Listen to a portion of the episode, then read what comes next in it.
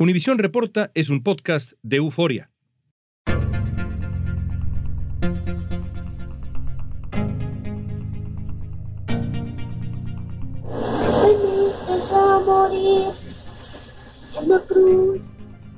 El pequeño Jefferson Rodríguez murió en la granja donde trabajaba su padre en Wisconsin. Según las autoridades, este hombre era el culpable de la muerte de su propio hijo. Dos reporteras de ProPublica investigaron el caso y encontraron una historia muy diferente que además dejó al descubierto las terribles condiciones en las que se encuentran los trabajadores rurales. Hoy vamos a platicar con una de las autoras de la investigación, Melissa Sánchez, sobre qué pasó en la granja, qué derechos tienen los trabajadores rurales y qué retos enfrentan específicamente los hispanos. Casi todos los trabajadores en los ranchos son latinos, casi todos son indocumentados, son personas como el papá de Jefferson que llegan con permiso legal buscando asilo, pero no hablan inglés. Hoy es jueves 16 de marzo, soy León Krause, esto es Univision Reporta.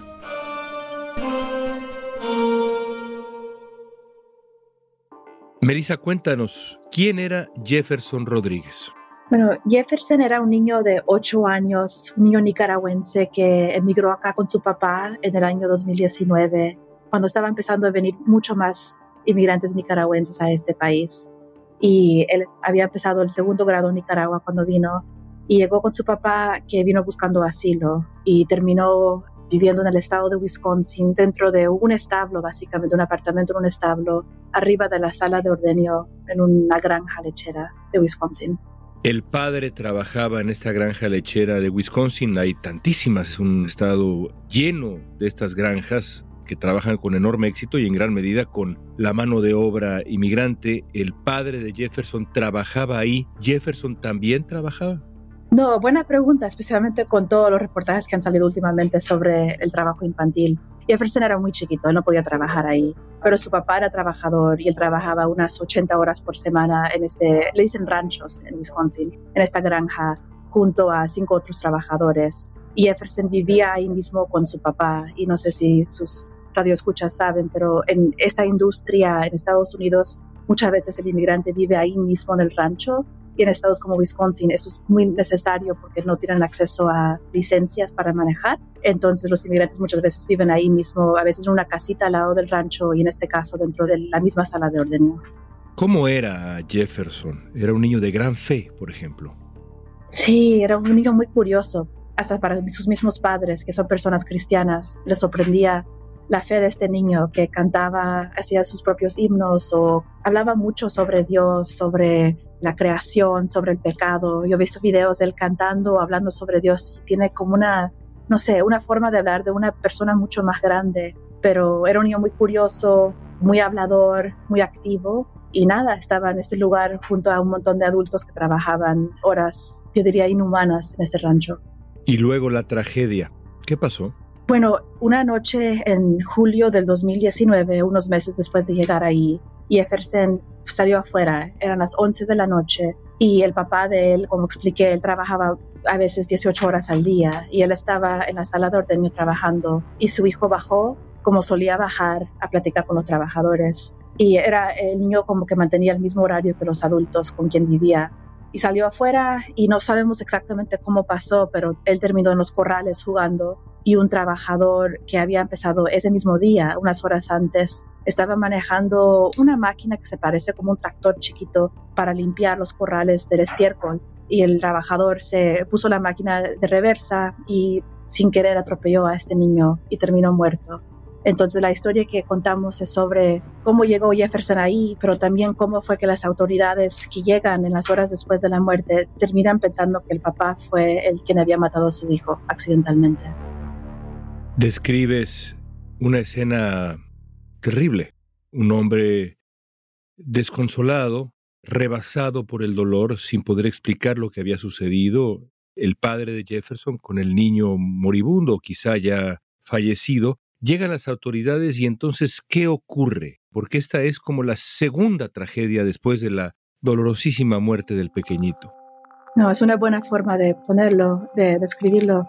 Llegan los oficiales de la oficina del sheriff del condado local, que se llama Jane. Este está el condado donde está la ciudad de Madison, que es la ciudad de las más grandes de Wisconsin. Y llegan, no sé, yo diría en total unos 12 agentes oficiales del condado y entre todos ellos solo una persona habla español, aunque el español que habla es más o menos, lo aprendió en la escuela hace unos 30 años antes y lo usa el español cuando hace paradas en la calle, cosas muy básicas.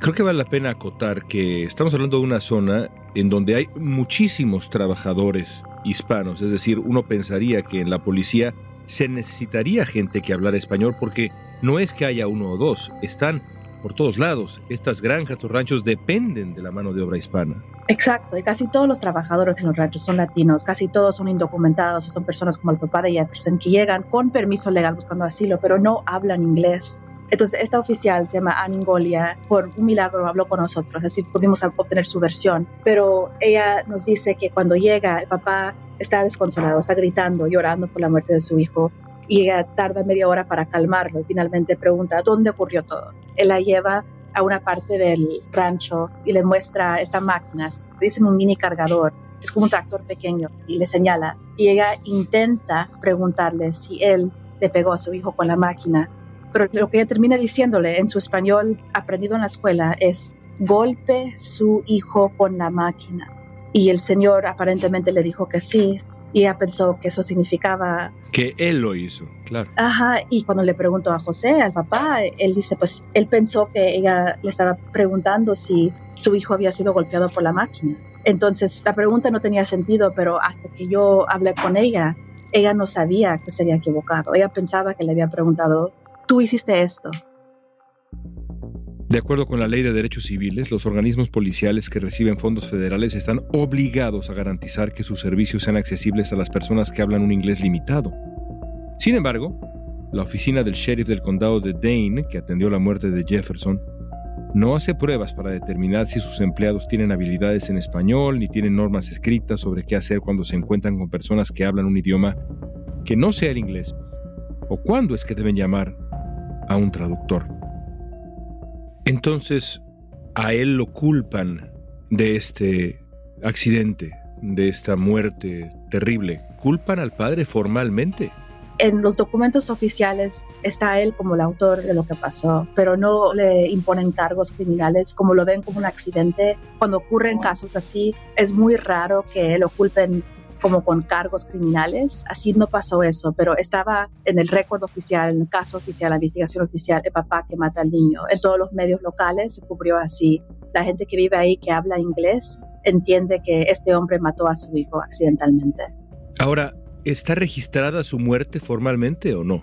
Sí, sí, así está como un accidente que su papá y su papá fue el que estaba manejando este vehículo.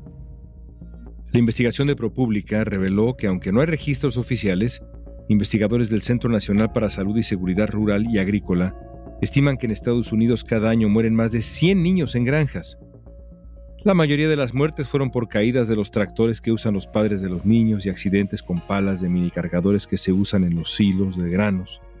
Además, cada año miles de niños se lesionan en estos espacios rurales. ¿Qué derechos tienen los trabajadores hispanos que son empleados en el campo? Lo vamos a saber al volver.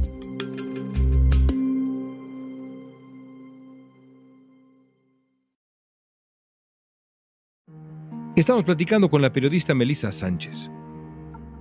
¿Qué derechos tienen los migrantes que llegan a Estados Unidos a trabajar como llegó el padre de Jefferson junto con su pequeñito?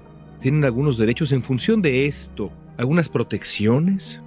La verdad que en el estado de Wisconsin nada formal.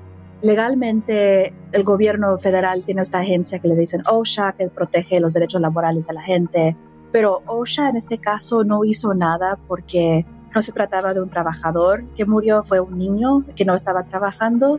Y OSHA muy rara vez investiga casos, aunque haya un muerto que sí fuera trabajador en ranchos, porque hay muchas exenciones en la ley federal sobre la protección laboral, porque el rancho era muy pequeño. Así si los ranchos tienen menos de 10 trabajadores, OSHA no hace nada, muy rara vez. Entonces, allí no. En cuanto al tema del idioma, hay leyes federales que protegen los derechos civiles de la gente y entre eso hay protecciones especiales para personas que no hablan muy bien el inglés. Así legalmente ellos tienen el derecho a poder acceder las autoridades, pero no hay recursos. Si no existe esa capacidad de hablar con un policía, nadie está ahí para investigar o averiguar. La verdad es que hay muy poco. 35 centavos se gana por llenar una bandeja de uvas, cuenta Cruz, pero en un país bajo inflación, precios más caros de alimentos, gasolina y renta, 35 centavos no vale lo mismo que años anteriores. No somos valorizados, no somos tomados en cuenta por los de arriba, pues. Además de los salarios bajos, el trabajo agrícola está excluido de muchas de las protecciones laborales de Estados Unidos y no se perciben horas extras. Hay mucha gente que tiene más de un mes sin trabajar y pues las lluvias han provocado mucho de esto, eh, hay mucha la necesidad que hay. Además, los trabajadores rurales deben enfrentar condiciones adversas como el clima, que pueden variar de frío, calor extremo o las lluvias recientes que impiden sus labores. Especialmente cuando llueve, esas tormentas, el trabajo del campo está trabajando menos horas, mientras que la renta sigue subiendo, van al mercado y la canasta básica sigue subiendo y lo que ahorita estamos viendo es que el trabajador del campo está viviendo día con día. Describías, si mal no recuerdo, como inhumanas, como deplorables las condiciones en las que trabajaba el padre de Jefferson y junto con él un grupo de inmigrantes, y como en ese rancho, en muchos otros. ¿Por qué no nos describes un poco las exigencias? Hablabas del tiempo que tienen que dedicarle al trabajo. ¿Qué otras condiciones deplorables encuentras? Bueno, en la agricultura por lo general no existen las mismas protecciones que existen en otras industrias. Así, el pago, por ejemplo, papá ganaba 9.50 la hora, que es un poco más del sueldo mínimo federal, pero no tiene derecho al pago de sobretiempo. Así uno sabe que si trabaja más de 40 horas le pagan tiempo y medio, pero en la agricultura no. Así el pago es menos. Estamos ahora investigando qué pasa cuando alguien recibe una herida en el trabajo. En este trabajo es muy común que la gente le patea una vaca en la cara o del pecho, que terminen golpeados de alguna, forma, atropellados. Y lo que, lo que nos hemos dado cuenta es que los accidentes son súper comunes. OSHA, esta agencia federal, casi nunca hace nada. Y en los ranchos pequeños no, no, están obligados a tener workers camp, así si te tienes un accidente no es que haya un recurso económico para ti, las viviendas no hay regulación.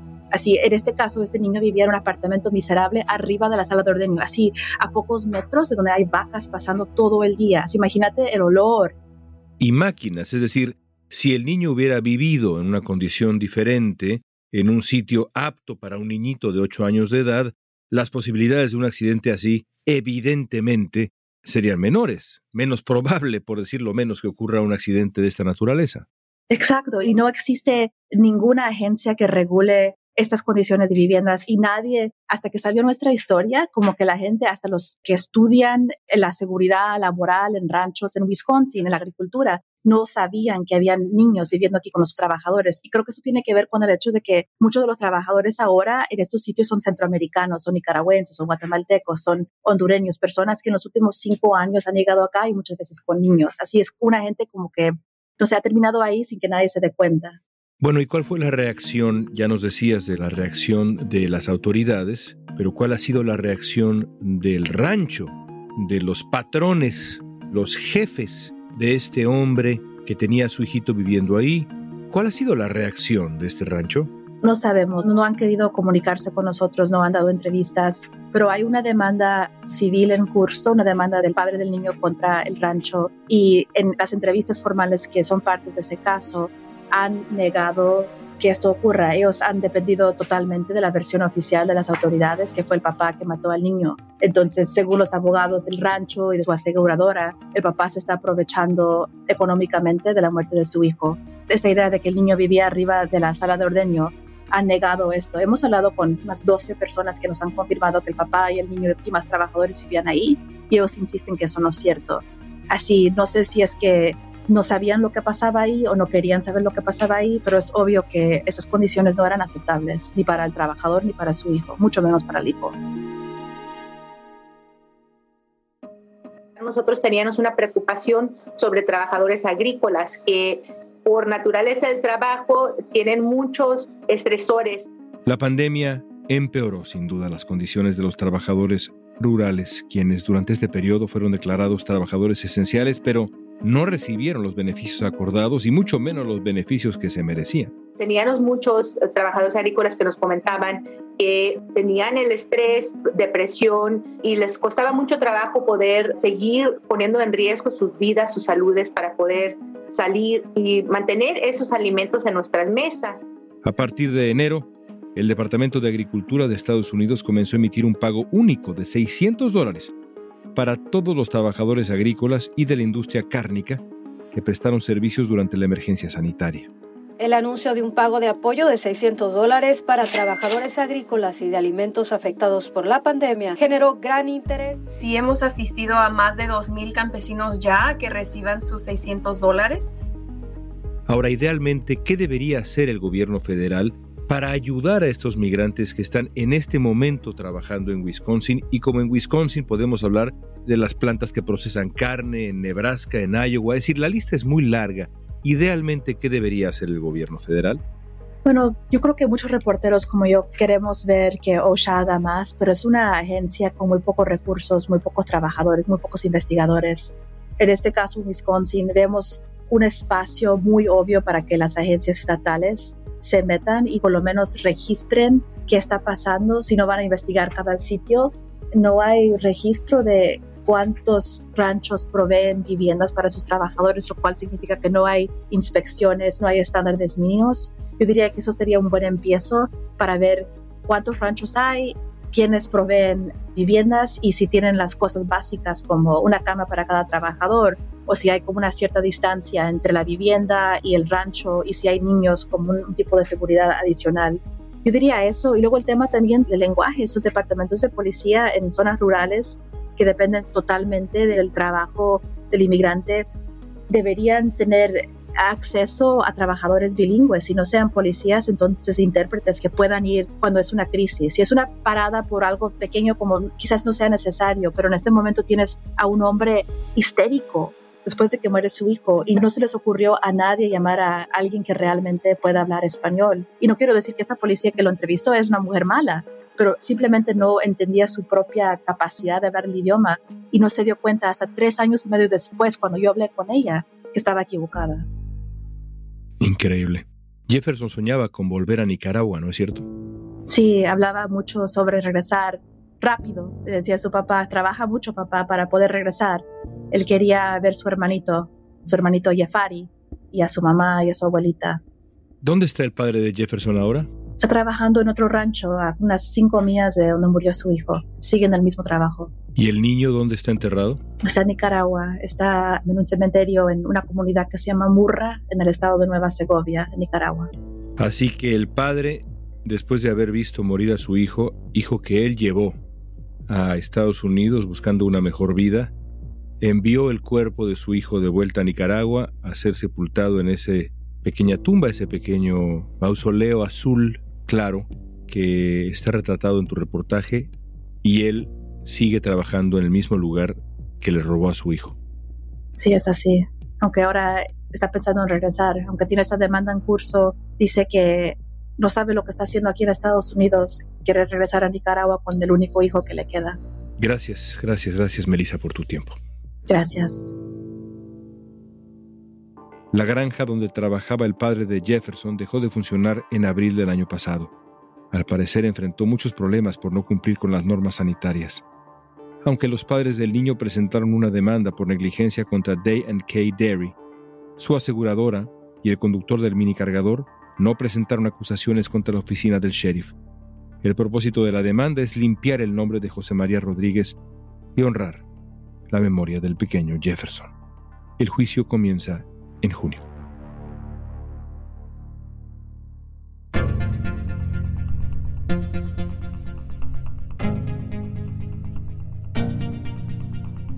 Esta pregunta es para ti. Como siempre que tocamos historias como esta, ¿qué sientes al escuchar la historia de Jefferson? Cuéntanos. Usa la etiqueta Univisión Reporta en redes sociales. Danos tu opinión en Facebook, Instagram, Twitter o TikTok. Escuchaste Univisión Reporta. Si te gustó este episodio, síguenos y compártelo con otros. En la producción ejecutiva, Olivia Aliendo. Producción de contenido, Milis Supan. Asistencia de producción, Natalia López y Waleska. Booking, Soía González. Música original de Carlos Jorge García, Luis Daniel González y Jorge González. Soy León Krause, gracias por escuchar Univisión Reporta.